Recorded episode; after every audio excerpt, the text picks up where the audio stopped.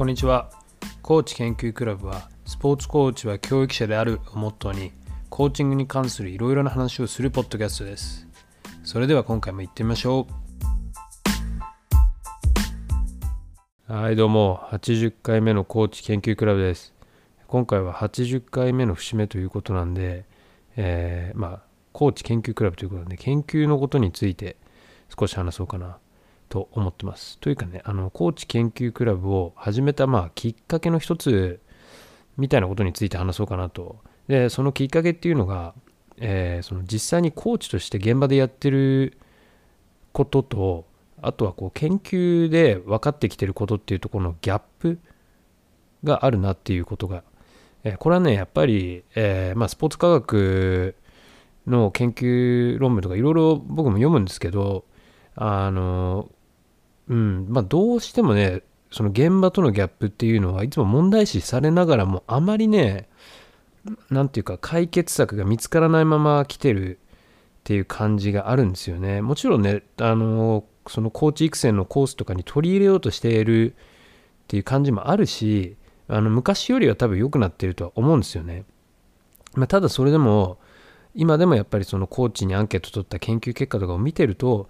えー、そのコーチが学んでいく上でどこから学んでるかというとやっぱり経験からっていう部分が多くて、えー、あんまりねその研究論文を読んでそれをこうベースに使ってるっていうかっていう人はね少ないみたいなんですよね比較的に。なんでだからどんだけねこう役に立つようなとかすごい画期的な研究結果が出ててもそれが現場に届かないんだったら全く意味がないなって話なんですよね。うん、だから研究してる人はもう本当に研究してる人たち中のだ中だけでこうなんか満足しちゃってないっていう部分があってでまあそれがまあ徐々に変わってきてはいるもののそれをもうどう打開していくかっていうのはすごく、えー、僕はねあの懸念してるというかやっぱ研究してる身としてはねどうやって自分の研究してるものを現場に発信していこうかなと。まあそれの理由、まあそれがね、コーチ研究クラブっていうポッドキャストを始めた一つの理由ではあるんですよね。はい。でとまあというわけで、えー、まあ、僕は断然やっぱりコーチをするときにそのスポーツ科学であったりだとか、まあ、スポーツ科学だけじゃなくてもいいんですけど、えー、研究であったりだとかそういうこうデータをベースに、えー、何か物事を決めるときはやっていくのがいいなと思ってるのでなんであの まあ断然だからコーチングの話ってなるとあまあ論文とか、まあ、できればね読めるのであれば少しはやっぱり読んでもらいたいっていう感があります。というわけで、えー、まあ、じゃあ論文を読むときにどうすればいいのかっていうかどこから一体手をつければいいのかと思うので、えまあ、その使えるであろうツールっていうのをまあちょっと紹介しようかなとあと最後にまあちょっと論文の読み方っていうものも少し触れれればなと今回は思ってます。えー、まあ、そのツールが2つっていうの1つ目これはねウェブサイトでリサーチゲートっていうのがあるんで、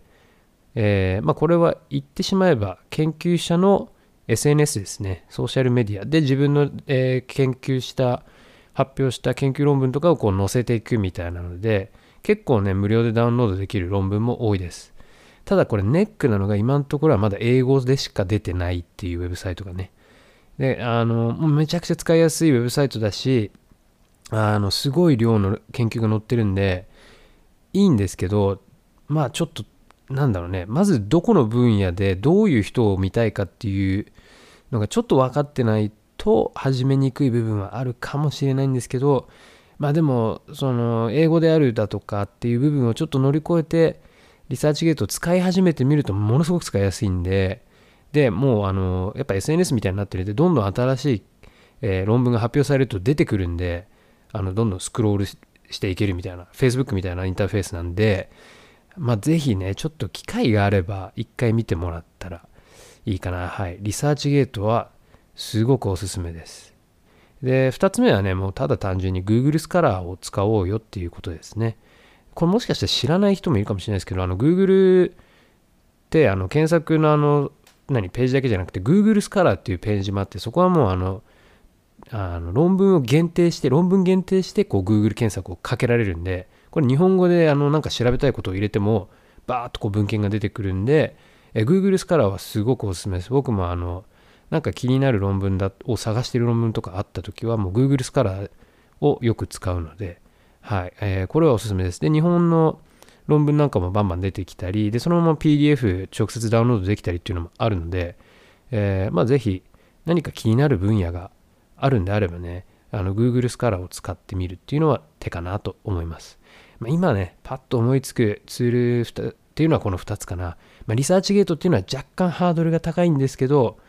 あの本当に使い始めてちょっとコツコツ使ってみるとものすごくいいんで一回見てもらえたら嬉しいかな。はい。リサーチゲートです。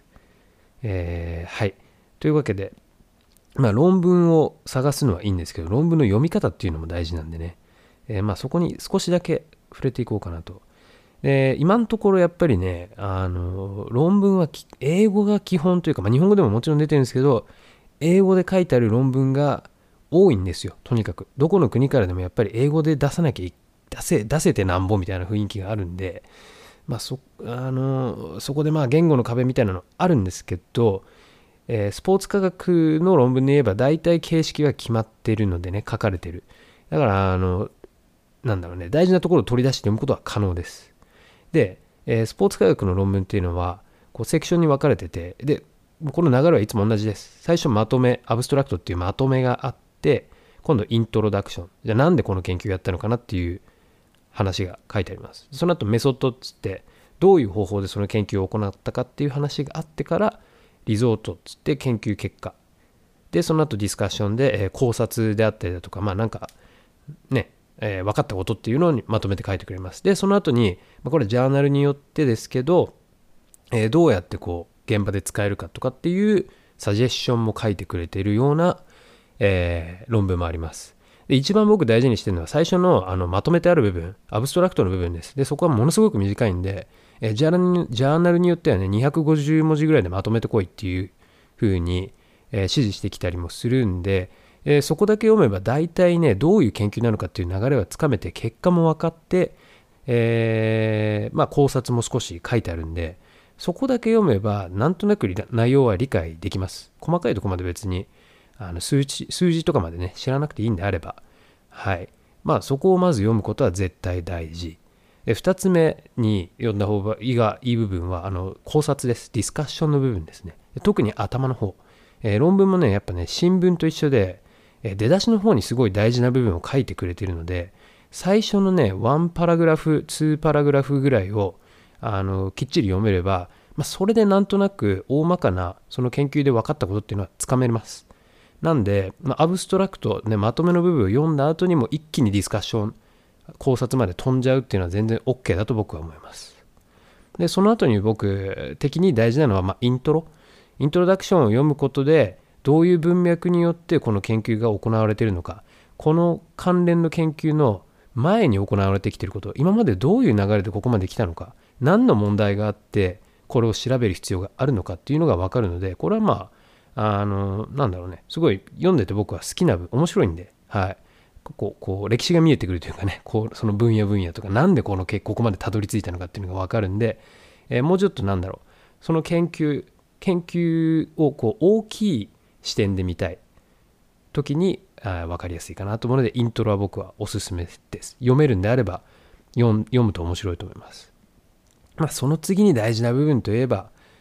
まあ、メソッドですかね。どういう方法で研究を行ったかっていうのはかなり大事なんで、それによってこう研究の質が分かってくる。うん。あのどんだけね、自分がこう求めていた研究結果が出てたとしても、やっぱり研究方法っていうものが良くないと、うん、その研究はあまり評価できるものではないので、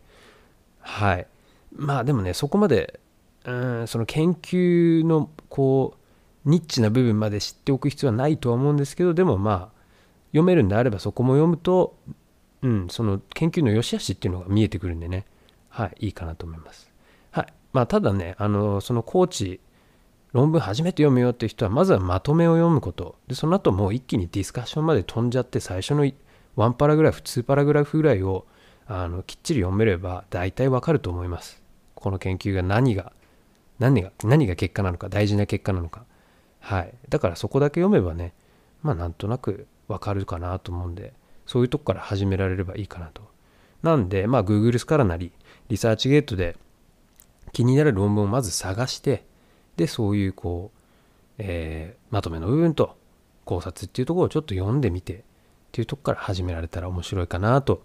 思います。そうすることで、えー、やっぱりね、あの自分のこう日々、まあ練習メニューだったりなんだりっていうのを選択するときにきちんと土台となるデータがあるというか、バックアップでなんでこれをやるっていう理由ができるんで、僕はすごく大事だと思ってます。